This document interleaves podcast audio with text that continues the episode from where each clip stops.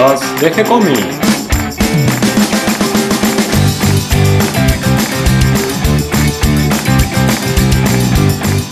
Muy bienvenidos a un nuevo episodio de G-Comics, el podcast donde hablamos de todas las técnicas necesarias para realizar un cómic, cómo dibujar un manga y todo el conocimiento requerido para dibujar esa historieta que tenemos dando vuelta en la cabeza.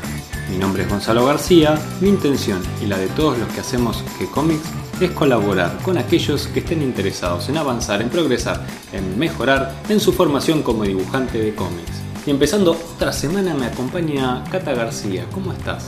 Bien, empezando la semana, organizándome con un montón de cosas del trabajo, de la casa, de, del podcast, del sitio. De la vida. De la vida, sí, porque esta semana también vamos a empezar con un cómic nuevo.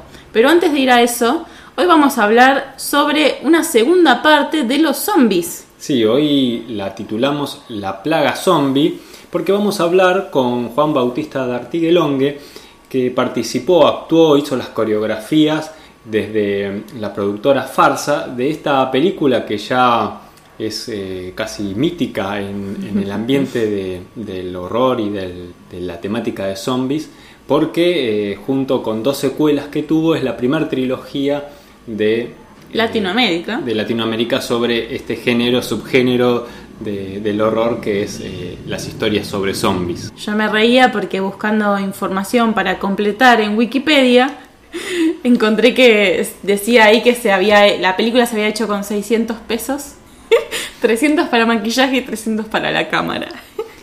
Pero lo interesante es la recaudación. Sí, dice como un millón. No sabemos de qué, si de australes, si de pesos, pero bueno... con o sin impuestos. pero sí que es súper meritorio lo que han hecho y bueno, de esto vamos a estar hablando, de, la película, de cómo lo hicieron, de las cuestiones que tienen con la historieta, eh, tiene que ver la plaga zombie con la historieta, esto ya lo habíamos empezado a hablar en el episodio anterior que tratamos los zombies y bueno, nos habían quedado algunas cosas en el tintero, algunos zombies habían quedado perdidos por ahí, los estuvimos rescatando, algunas historietas que nos faltaban, alguna película más por recordar y ya después el diálogo con Juan Bautista de Artiguelón. Pero me decías que teníamos un cómic nuevo esta semana. Sí, este jueves vamos a empezar a publicar Anima, hecha por Marco J. Livien y Diego Sofel. Así por lo menos firma. Vamos a ver de qué se trata, pero también estuviste actualizando la agenda. Sí, actualizamos la agenda con dos fechas. El calendario, no la agenda porque no tengo los flyers oficiales, pero ya tenemos fecha para la Argentina Comic Con, que va a ser el 24, 25 y 26 de mayo, que es sábado, domingo y lunes por el feriado, y la Docta Comics, que se hace en Córdoba, que es el 4, 5 y 6 de junio, que es jueves, viernes y sábado. Así que ya saben todos los que estén interesados a empezar a organizarse, a empezar a reservar su lugar y participar de los eventos. ¿Y qué estuviste leyendo esta semana?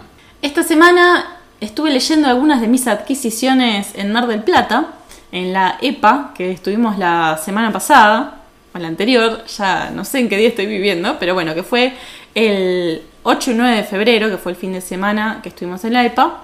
Compré a um, Andrés Ayoko, que firma como Telémaco, una obra de su autoría que se llama Urg, que es la, la historia de un hombre que habla, un enano que habla muy poco, que se llama Urg, que va eh, en, una aventura con sus hermanos, que es un dragón de dos cabezas, y una chica que se llama Mailen, en búsqueda de una corona.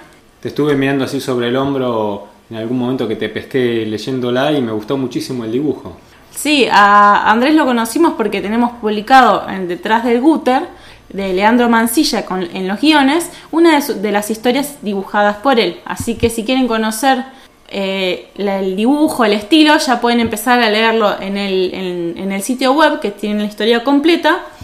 Y después pueden adquirir este libro que está editado por Loco Rabia. ¿Qué te parece entonces, Cata? Te invito a escuchar la conversación sobre la plaga zombie mientras te tomas unos mates. Dale, vamos a escucharlo.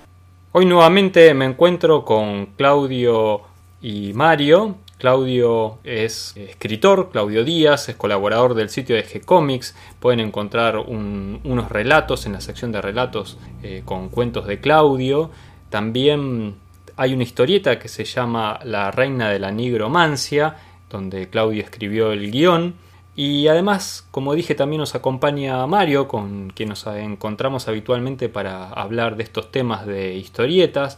Mario es escritor, es eh, guionista, está escribiendo actualmente su segunda novela, es autor de La Sociedad del Naipe, editada por MC, y eh, Claudio es dibujante también, eh, pronto esperamos ver algunas de sus historietas en el sitio, y en sus ratos libres practica cirugía de manos. ¿Cómo estás, Mario? Gonzalo, ¿todo bien? Muy bien, ¿qué tal, Claudio? Hola, Gonzalo, todo bien, todo bien por acá. Hoy nos encontramos para hacer la segunda parte de zombies. Estuvimos hablando de los zombies eh, en sus orígenes, eh, los zombies esos que venían del vudú, de la isla de Haití, que tenían que ver con el tema de la esclavitud y los resucitados, un poco con la magia negra, y cómo llegó al cine, a la historieta, al pulp, y mm, nos quedaron algunas cosas en el tintero cuando hablamos la última vez, por eso queríamos hacer esta segunda parte. Y para completarlo, tenemos un invitado eh, que nos va a orientar un poquito más en la parte de cine, en el cine nacional. ¿Qué pasa con los zombies en el cine nacional? Se trata de Juan Bautista de. ¿Cómo estás, Juan?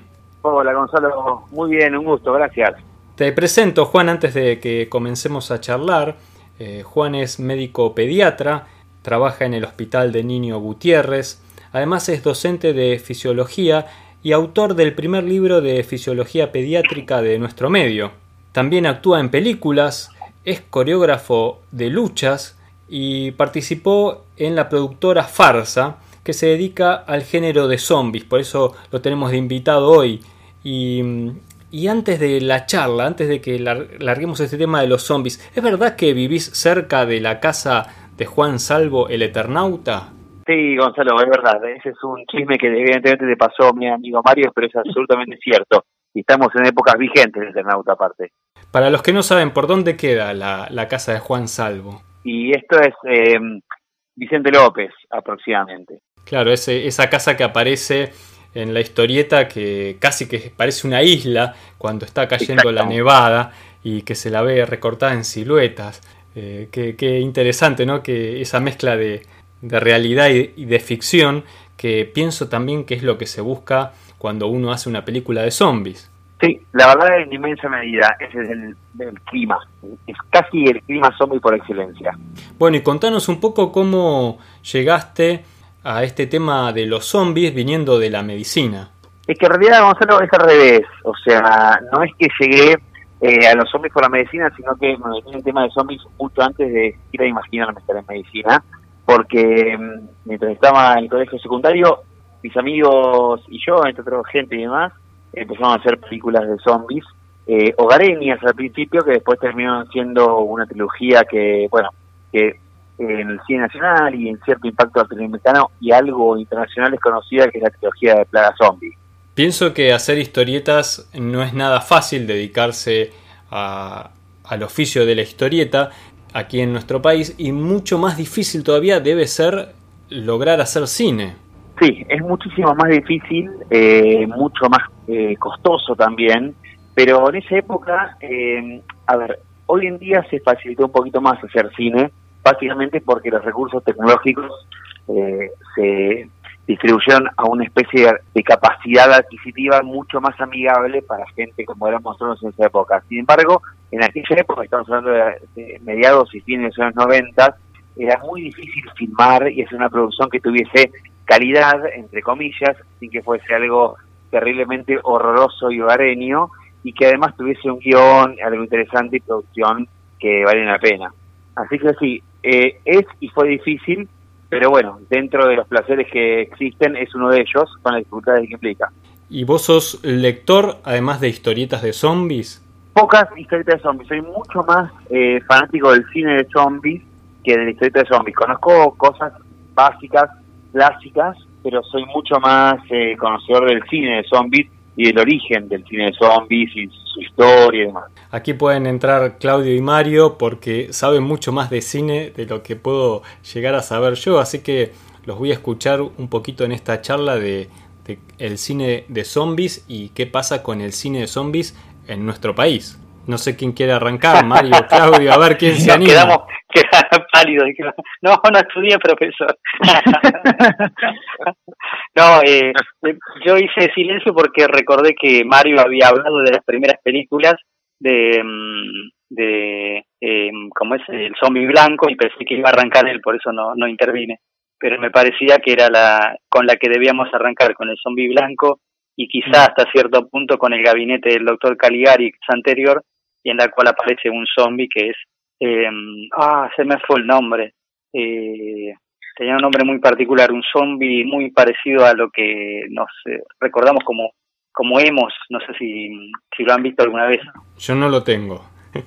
en la película alemana, El gabinete del doctor Caligari, que es muda, eh, el tal doctor Caligari, que es como una especie de científico bastante loco que hace trabaja con la psicosis, con la psicología y e hipnotiza gente, tiene un, ah, ahí está, me acordé el nombre, César, tiene un zombie eh, a su servicio que es César, que es un joven al cual le arranca la voluntad y lo hace eh, cumplir sus trabajos sucios y lo manda por la ciudad a cometer sus fechorías. Pero el muchacho tiene un aspecto muy, muy de, de dark de los ochentas y principios de los noventas, que es muy particular porque eh, es como que lo saca de la película, lo, lo, le da una dimensión extra. Vos sabés que está viendo una película de los años 20 y el personaje es muy, muy 80s, 90 muy al estilo Sandman, una cosa así. Sí, recordemos que los zombies de esta primera época no necesariamente eran muertos, sino personas que habían perdido su voluntad. Claro, exactamente. Eso es en el zombie blanco. En esta, en el gabinete, era como a través de la hipnosis y ciertos pases mágicos que hacía el, el doctor Caligari. Pero, sí, sí, los primeros zombies son eh, gente privada de su voluntad, ya sea vivos o muertos resucitados, por eh, parte de un maestro, un mago vudú o, una persona con poderes superiores. Bueno, esta primera etapa de los zombies, eh, recordábamos la vez pasada la historieta de Voodoo Hoodoo, una de las primeras donde aparece zombies en la historieta, que es una historieta de Karl Barks en Disney, una historieta del pato Donald. Sí, una grandiosa historieta excelente de la cual hablamos. Muy buena porque es humorística, pero eh, toca el tema de los zombies con bastante respeto, eh, bastante fiel a, lo que se conocía en la época. Pero luego la imagen de este zombie embrujado va cambiando y nos vamos eh, acercando al zombie moderno, este zombie que en realidad es un muerto revivido. Claro, tal cual, a partir de, de las eras, de las eh, a medida que el cine va progresando, eh, el tema de los zombies clásicos deja de ser atractivo. Eh, aparece en ese momento la película el, el, Carnaval de las Almas, una excelente película en la cual aparecen muertos vivientes que en realidad son como más cercanos a ánimas que a, que zombies como los de la tradición voodoo y que van a inspirar a George Romero a componer sus zombies allá en el año 1968 con eh, La Noche de los Muertos Vivientes. Contanos, Juan, ¿y a partir de qué etapa te enganchás vos con los zombies? Eh, ¿Viste todas las películas de zombies que existen? Eh, ¿Te enganchaste primero con las más viejas? ¿Te enganchaste con alguna en particular? ¿Fue alguna la primera película de zombies que te impactó y dijiste, yo quiero filmar películas como esta? Mira, la primera etapa de, a ver, de enganche de zombies fue, como decía Claudio recién, con el, entre comillas, zombie moderno o lo que se llama el zombie antropófago, zombie carnívoro, que fue el gran salto que lo diferenció el zombie afrocaribeño, el zombie haitiano, de una especie de esclavo que había sido colonizado por su amo, en los diferentes contextos de cada película, y estos zombies eran zombies que respondían a otro, a otro concepto que en alguna oportunidad lo tratamos con Mario, que tenía que ver con la transformación de un zombie esclavo a un zombie antropófago caníbal es el zombie que da el salto, se transforma en lo que inicialmente se llamó el ghoul, que el ghoul en su momento no era ni más ni menos que un personaje de la mitología estática, básicamente que se encargaba de comer cadáveres del cementerio, comer niños y comer carne de quienes merodeaban los cementerios, y una especie de eh, menjunje arquetípico que sufrieron los zombies entre el básicamente esclavo afrocaribeño y el ghoul terminó en la génesis del zombie moderno que sintetiza Romero en La Noche de los Muertos Vivientes, basado en el libro clásico 60. Y eso dio pie al nuevo cine zombie, que si bien eran zombies ultra lentos y entre comillas poco carnívoros porque son escasas oportunidades donde dan mordidas y arrancan tripas, son muy escasas, son perseguidores lentos pero poco mordedores, dio pie a una infinita miríada de mm, posibilidades de zombie moderno. Yo nací con el zombie moderno, pero en la búsqueda del origen zombie siempre fue la cosa retrospectiva y a raíz de eso fue la lectura de White Davis y demás y, cosas previas de dónde venía el origen del zombie. Pero básicamente mi encuentro con el cine zombie fue con el zombie, entre comillas, moderno, carnívoro, comedor de tripas, eh, y a partir de ahí todas, toda la, infinita diversidad y las particularidades que hubo a partir de eso. ¿Recordás cuál fue aquella primera película que te impactó? Eh, la primera película de zombies que particularmente me trajo y fue la que me marcó fue El regreso de los muertos vivientes, que eh, esa es una película muy particular como tal, pues fue dirigida por Dan O'Bannon, que Dan O'Bannon tenía de una trayectoria como guionista para Alien, eh, y que toma una idea original de John Russo, quien fue el guionista de La Noche de Muertos Vivientes, y planeó esta película como una potencial secuela al Regreso de Muertos Vivientes, y la conceptualiza como una especie de rareza donde cuenta que los hechos de La Noche de Muertos Vivientes fueron ocultados por la sociedad, y esta película en cierta medida empieza con una leyenda que dice basada en hechos reales y plantean que lo que sucedió en la noche de muertos vivientes fue una especie de verdad para el mundo de un hecho que sucedió verdaderamente.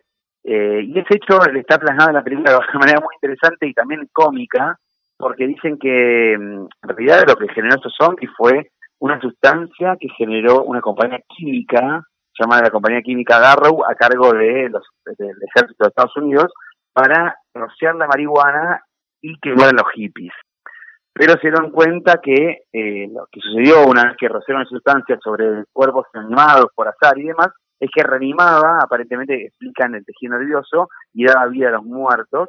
Y a partir de eso surge una premisa que es eh, muy graciosa, al tiempo interesante y en cierta medida terrorífica, que es lo que sucede en esta película, que es el ejército de Estados Unidos, una conspiración, una película de muertos vivientes nada que ver con la actividad pasiva que tenían los de la noche muertos vivientes, sino que estos hablaban, pedían más médicos para que vengan y matarlos, y tenían la particularidad de comer solamente cerebros.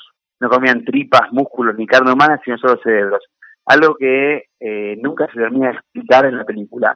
La película tiene un guion tan bueno y también tiene unos actores tan buenos que fue estrictamente, extremadamente atrapante y creo que fue el puntapié hacia, en, mi caso en particular, hacia la búsqueda y la intriga del cine zombie. Y aquí en Argentina, ¿cómo empieza el cine sobre zombies? Si hay algún antecedente y hablarnos un poquito de la filmación de estas primeras películas tuyas. Bueno, yo en realidad las películas no son estrictamente mías, porque somos un grupo de gente, en realidad yo siempre fui en, en producción, en coreografía de luchas y colaboración de guion, pero surge básicamente de una larga trayectoria eh, individual nuestra, de nuestro grupo, de una productora como fue en ese momento, de filmar películas, o mejor dicho, cortometrajes de ciencia ficción, basados en todas las influencias habidas y por haber de ciencia ficción, que en un momento se plasmaron en el intento de largometraje que fue Plaga Zombie, que nunca supimos si se iba a terminar, porque era una especie de, bueno, queremos más un corto de lo que habitualmente hacemos. Y se terminó, se sumó mucha gente, la verdad que eh, fue una premisa muy básica, eran zombies que aparecían en un pueblo, ese pueblo es Aedo, del conurbano de Buenos Aires, y empezaban a eh, básicamente comer gente y surgen tres héroes cotidianos, un luchador de catch, un médico y un nerd de las computadoras, a eh, ser autoprogramados como líderes de la guerra contra los zombies.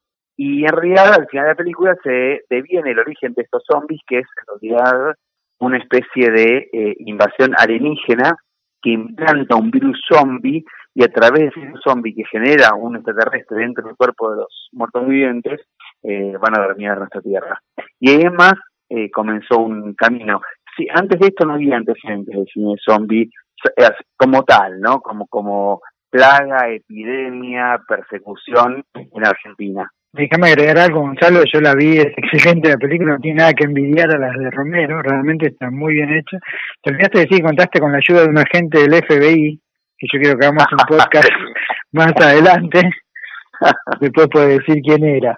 Se puede, agente misterioso. no, puede decir, porque queremos hacer un podcast con él de su personaje favorito de, de historieta, porque él es un dibujante de historietas, así que pega. Claro, es, eh, él hizo las veces de James Dana, un agente del FBI que viene a controlar una invasión zombie, a sabiendas como agente del FBI de la conspiración alienígena que había, y no es ni más ni menos que Esteban Podetti. Así que Podetti estuvo participando también ahí como, como agente, lo podrían haber puesto como historietista. Y fue un agente del FBI y estaba secundado por Pablo Falló también. Ah, qué bueno, qué bueno, qué bueno. Dream Team. recordar que, eh, a ver, eh, uno de mis amigos, que es el director de la película, es Pablo Paredes, que es el hermano de Diego Paredes, y Diego es temáticamente una influencia para esto. Claro, sí, sí, sí. O sea, que ves que la historieta tiene, tiene bastante que ver. Ahí está, sí, ahí está tremendamente relacionado. Y después eh, tuvieron una continuación, eh, filmaron algunas películas más sobre esta temática. Sí, es una trilogía y de hecho lleva el galardón de ser la primera y única trilogía de zombies de América Latina. bueno, si es bueno o malo, pero es la única. Bueno, tiene un gran mérito y es un gran logro. Y la, la primera película fue del año 97, la segunda película comenzó el rodaje en el año 98 y se estrenó en el año 2001 cuando el país estallaba en plena movilizaciones, la estábamos proyectando en el cine Cosmos y la tercera parte, o sea, la primera parte se llama Plaga Zombie, la segunda se llama Plaga Zombie Revolución Tóxica, y la tercera parte se llama Plaga Zombie Revolución Tóxica, y bueno, y otros, una cantidad de subtítulos que no podría ya nombrar ahora, pero eh, eh por, porque no, da, daría el, espacio. Sin embargo, la tercera se hizo con, con muy poco presupuesto también y fue hecha en el año 2009. Bien, y ¿Y qué experiencias sacás de todo esto? ¿Qué, qué ganas de, seguir haciendo? ¿Qué nuevos proyectos? ¿A qué están apuntando actualmente? Actualmente, en realidad, la productora como tal, que funcionaba como cuando éramos adolescentes y jóvenes, dejó de funcionar porque, eh, bueno, eh, fue difícil que cada uno mantuviese sus vidas eh, de dedicación exclusiva con la productora. Sin embargo, siempre quedó el germen de continuar con esto y hay, obvio, eh, tenemos muchos proyectos y de hecho hace poco se hizo Daemonium, que es una película que la hizo el director de Plaga Zombie en conjunto con otra gente que dirige efectos especiales, que toca mucho la temática zombie, pero más que nada desde el punto de vista de los demonios, y que, bueno, una película o sea, que se proyectó en Netflix por varios años y demás. Eh, son proyectos que aparecen de vez en cuando para gente que ahora no está dedicada full time, como en esa época, a la realización de cine independiente. Y ya que tuvieron historietistas actuando en la película, ¿pensaron en algún momento eh, llevar parte de estas ideas en vez de al cine a la historieta o alguna interrelación entre el cine y la historieta? Sí, y eso estuvo hecho. Eso se hizo porque Pablo, el director, también es dibujante e hizo una historieta acerca de Plaga Zombie. Hay un libro de historieta de Plaga Zombie y hay mucho dibujado acerca de eso. Eh, yo no recuerdo exactamente el nombre, que ahora voy a pensar un poquito más, pero creo que se llamaba, eh, era una especie de universo paralelo de, eh, digamos, de esta cosa de Plaga Zombie, que era una historieta que está espectacular. Porque la otra vez conversábamos, Claudio y Mario, que no hay demasiado eh, ni de horror y terror en la historieta argentina, salvo algunos casos excepcionales, eh, muy pocas revistas dedicadas solo al tema de historieta de, terror y muy poco de zombies. Eh, tiempo después me encontré eh, rastreando que hay por lo menos dos revistas de historieta argentinas dedicadas exclusivamente a los zombies. Una de ellas la editó OVNIPRESS, fue una antología que se llamó precisamente Antología Zombie y que contaba con una historieta corta de los creadores de em, Los Muertos Vivientes, em, Walking Dead, y el resto eran todas historietas de dibujantes y guionistas argentinos que habían hecho especialmente para la ocasión. Y la otra que, recu que recordé después es otra eh, independiente eh, que se llamó eh, Zombies Muertos Vivos en Buenos Aires, que es de Martín Jiménez, un dibujante que ha trabajado para el exterior también eh, y, que ha dedicado, eh, o sea, el placer que él sentía por los muertos vivientes lo volcó a dibujar una historieta que transcurriera acá en Buenos Aires y, la tapa de la revista era precisamente la tapa de la imagen clásica del Eternauta, solo que detrás del lente se veía un zombie en lugar de Juan Salvo. Genial. Y ahora que nombras a Juan Salvo eh, y el cine, eh, me enteré hoy justamente que por Netflix están planeando armar una... Finalmente, la película de, del Eternauta. Sí, yo creo que igualmente va a ser una miniserie, va a ser eh, más que una, una miniserie, más que una película. Y por lo que escuché, quien va a estar a cargo de eso es una persona absolutamente idónea, por suerte, y es absolutamente confiable por una producción de semejantes características. Esas ironías del destino, ¿no? Que la película de Eternauta finalmente la haga una productora, un canal del, del norte y, tan grande, ¿no? Eh, pero bueno, la alegría de, que finalmente se pueda realizar y creo que es interesante eh, esto que está sucediendo por ejemplo con Netflix de dar posibilidad a creadores locales a desarrollar películas que también se transmitan por este medio. Quizás eh, habría alguna oportunidad también con todo este trabajo que han hecho ustedes a partir de los zombies, Juan. Eh, sí, la verdad que la posibilidad existe, eh, empieza a haber un espacio cada vez un poquito más grande. Eh, obviamente es un nivel de producción que cambia dramáticamente el estilo de eh, en el cual fueron filmadas estas películas. Estas películas fueron hechas sin, sin ningún tipo de financiamiento más que el nuestro y era trabajar y conocernos entre nosotros y conocer entre comillas el oficio. Pero esto cambia radicalmente, o mejor dicho, profesionaliza mucho de la industria independiente nacional, pero aún así eh, hay, digamos, hay, hay hace, hace, antes de Netflix también, ¿no? Una dirección bastante grande para profesionalizar todo este cine. Me quedas una pregunta, Juan. Eh, las películas de Romero, las primeras de zombies, eran consideradas clase B, ¿no? Eran de bajo presupuesto para Estados Unidos, creo que. Sí, Mario, eran de bajísimo presupuesto. Casi que Romero era un director que era destruido por sus colegas, era como el director berreta absoluto y era en clase Z. De hecho, él tardó más, de 10 o 12 años en hacer la secuela de La Noche de Muertos Vivientes porque le daba vergüenza seguir filmando eh, películas de zombies, porque lo criticaron tanto por eso que hizo, que dijo, bueno, y después hizo The Crazy, hizo cosas que eran muy parecidas, fueron un fracaso absoluto de taquilla, un fracaso absoluto, y dijo, bueno, la verdad que lo, nada mejor hice hasta ahora que la película de la noche de los muertos vivientes y después se despachó con Down of the Dead, que creo que desde el punto de vista simbólico fue su mejor obra de zombies. Eh, a pesar de que la, la, la uno fue iniciática, eh, la dos fue espectacular. Y, y actualmente, porque digamos, de alguna manera el zombie salta de la clase B al mainstream en algún momento. ¿Vos te acordás cuándo fue eso? ¿Cuándo empiezan las películas de zombies a hacerse más profesionales? Sí, yo creo que, a ver, puedo estar equivocado, pero Danny Boyle tomó una posta en el 2003 cuando hizo 28 días luego que ah, sí, sí, más simple el concepto del zombie. Un zombie que venía más under, que había películas de zombies en forma películas griegas de zombies, de hecho, películas cubanas, que, más Él hizo un poquito más mainstream, bueno, la televisó con actores eh, famosos que haya una película de zombies. Creo que es un puntapié inicial para que el zombie sea un poquito más conocido. Eh, yo creo que fue ese, ese momento donde Boyle tomó eh, posta del zombie y después la segunda película o la secuela de 28 días luego es 28 semanas luego. que no la dije, Boyle, no recuerdo su director, pero creo que es una de las mejores películas de zombies que hay en términos de acción zombie, no, no de contenido sino de acción pero yo incluyo que le hizo a Noel eh, la, movida mainstream de los zombies. Juan, y si alguien quiere ver eh, Plaga Zombie y sus secuelas, eh, ¿hay alguna posibilidad, además de alguna emisión en cines o, si hay algún festival donde uno pueda acercarse a ver estas películas?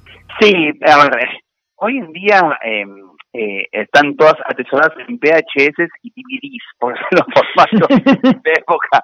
De hecho, Plaga Zombie tiene cuatro VHS originales y Zona Mutante, que es la 2, y Revolución Tóxica, que es la 3. Tenemos como atesorados los Masters. De vez en cuando se siguen proyectando. Hoy en día que yo que son más de culto, pero eh, hay un canal de YouTube que es el Farsa Channel donde todavía están puestas las pelis y están puestas las pelis enteras. Así que por YouTube en Farsa Channel se pueden ver eh, las tres pelis. Bueno, vamos a acompañar entonces la, la nota y el texto que acompaña este podcast con las películas directamente. Las vamos a poner ahí en la página para aquel que quiera Claro, verlas. seguro, seguro. Mario, Claudio, no sé si quieren hacer alguna última pregunta o aclarar algún concepto que también se nos haya escapado. Sí, yo tengo que pedir disculpas por mi falta de memoria hoy eh, y resarcirme de esta manera. Eh, la historieta de Martín Jiménez se llama Muertos Vivos en Argentina. Yo sé que me va a lapidar si me escucha y tiene razón. se llama Muertos Vivos en Argentina y no Muertos Vivos en Buenos Aires. Eh, y la película, la primera película de zombificación de una persona a través del hipnotismo se llamó Bengali y se filmó por lo menos tres veces. Una vez muda, la segunda vez en el año 31 eh, sonora, la primera versión sonora con John Barrymore en un papel espectacular como es Bengali. La recomiendo encarecidamente que la vean.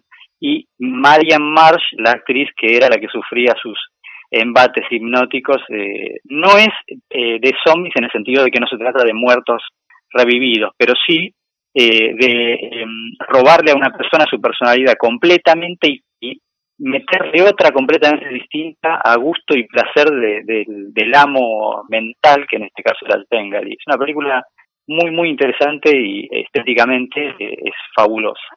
Y bueno, ya con esto me eh, pienso que me he disculpado por mi mal desempeño de hoy. creo que cubrimos más o menos todo. No, hab- había encontrado, yo me, me parecía que, viste, de Walking Dead, la historieta, Sí. eh, el nombre de una, de una historieta indie canadiense original. En el ochenta y pico sacaron Walking Dead, que en realidad era como una especie de copia de las películas de, de Romero. Y después, evidentemente, es una editorial canadiense chiquita que después, obviamente, compraron el nombre, ¿no? Para cuando sacaron Ah. la serie de Kirkman. Pero que ya me parecía que, que yo había leído algo de Walking Dead que no era. Pero nada, eso. Como, como un antecedente a Walking Dead. Sí, la, revista llamada The Walking Dead, exactamente, Ajá. y parece que tuvo cuatro números y estamos hablando del 88, una cosa así, una editorial, digamos, autóctona canadiense, así que no, nadie la conoce, era un gato de color. Bien, Juan, nosotros hicimos esta segunda parte de los zombies, vos hiciste una trilogía, vamos a ver si nosotros llegamos también a hacer Zombies 3 en el podcast. Y nos encantaría volverte a tener de invitado, quizás contando un poquito eh, la cocina, la trastienda de hacer una película de zombies en Argentina, eh, quizás podemos sumar a, a Falló o a Pares, alguno que haya colaborado con la película y que esté también en la historieta y hacer una, una tercera una tercera parte de, esto de zombies que estamos hablando. Sí, la verdad que con gusto podemos hacer eh, incorporar a la gente que estuvo en historietas y también si quieren les propongo hacer una especie de secuencia arquetípica de cómo devino el zombie, porque también es muy interesante el personaje del zombie y cómo devino en no solamente en historietas sino también en el cine. Eh, si quieren, por supuesto, en mi caso estoy encantado o gustoso de participar en una futura de esas, así que la programamos, es un placer. Genial, genial. Ya te comprometo a armar un árbol evolutivo del zombie. Sí, fantástico. Eso es muy, muy, muy interesante. Entonces, Juan, vos podés aportar también los casos médicos, porque te- tenemos casos médicos este, publicados en revistas importantes. Sería bueno agregar. Sí, sí, sí. Así que bueno, queda esta invitación entonces para hacer una tercera parte. Me, me encantaría continuar hablando. Espero que te hayas sentido cómodo, Juan. Eh, me, ca- me encantó conversar sobre zombies. Es un tema del cual yo desconozco casi todo en historieta y en cine y en literatura también. Así que yo estoy aprendiendo acá escuchándolos a ustedes. No, para mí fue un placer y si lo seguimos, eh, yo encantadísimo y va a ser un gusto. Así que, bueno, hagamos una proyección a futuro de la biología de este podcast. Muchas gracias Juan, muchas gracias Mario y gracias Claudio. Gracias No, a vos. a ustedes. Gracias a ustedes. Nos encontramos muy pronto para seguir hablando de historietas, zombies y cines. Muchas gracias. Abrazo. Hasta aquí llega el episodio de hoy. Espero que toda esta información les resulte útil, interesante y divertida. Ya saben que los historietistas no solo están dibujando, sino que también actúan en películas de zombies. Le damos la bienvenida a todos los que se sumaron al episodio del día de hoy Y les agradecemos a todos los que siempre nos siguen y comparten en sus redes sociales y ayudan a que cada vez seamos más. Recuerden que pueden escucharnos en iTunes, en Evox, que estamos también en Spotify y en Google Podcast. Que si les gustó el programa pueden darnos un me gusta, escribir una reseña, pueden acercarnos sus sugerencias y propuestas, enviarnos sus dibujos a través del mail o a través de las redes sociales. Estamos en Facebook, en Instagram, en Twitter y en Pinterest. También pueden darse una vuelta por el sitio web de gcomics.online, donde un montón de artistas comparten sus historietas, cómics y mangas con todos nosotros. Y van a encontrar también una sección de videos, otra de relatos, donde van a encontrar algunas novelas completas, cuentos de Claudio, cuentos de Mario, todo acompañado por unas ilustraciones muy originales cada una, hechas especialmente para cada uno de los relatos por diferentes artistas. Y también, por supuesto, tenemos nuestra sección de recursos donde van a encontrar ligeramente ordenado un poquito todo este material que vamos subiendo de a poco. Libros de dibujo, algunas notas del blog, algunos tips para ayudarse en alguna técnica, mejorar alguna técnica. Eh, así que bueno, dense una vueltita por ahí, acompáñennos, escríbanos, nosotros les vamos a responder siempre con alegría y por supuesto continuaremos publicando nuevos episodios. Y entonces Cata, nos escuchamos muy pronto. Dale, nos escuchamos.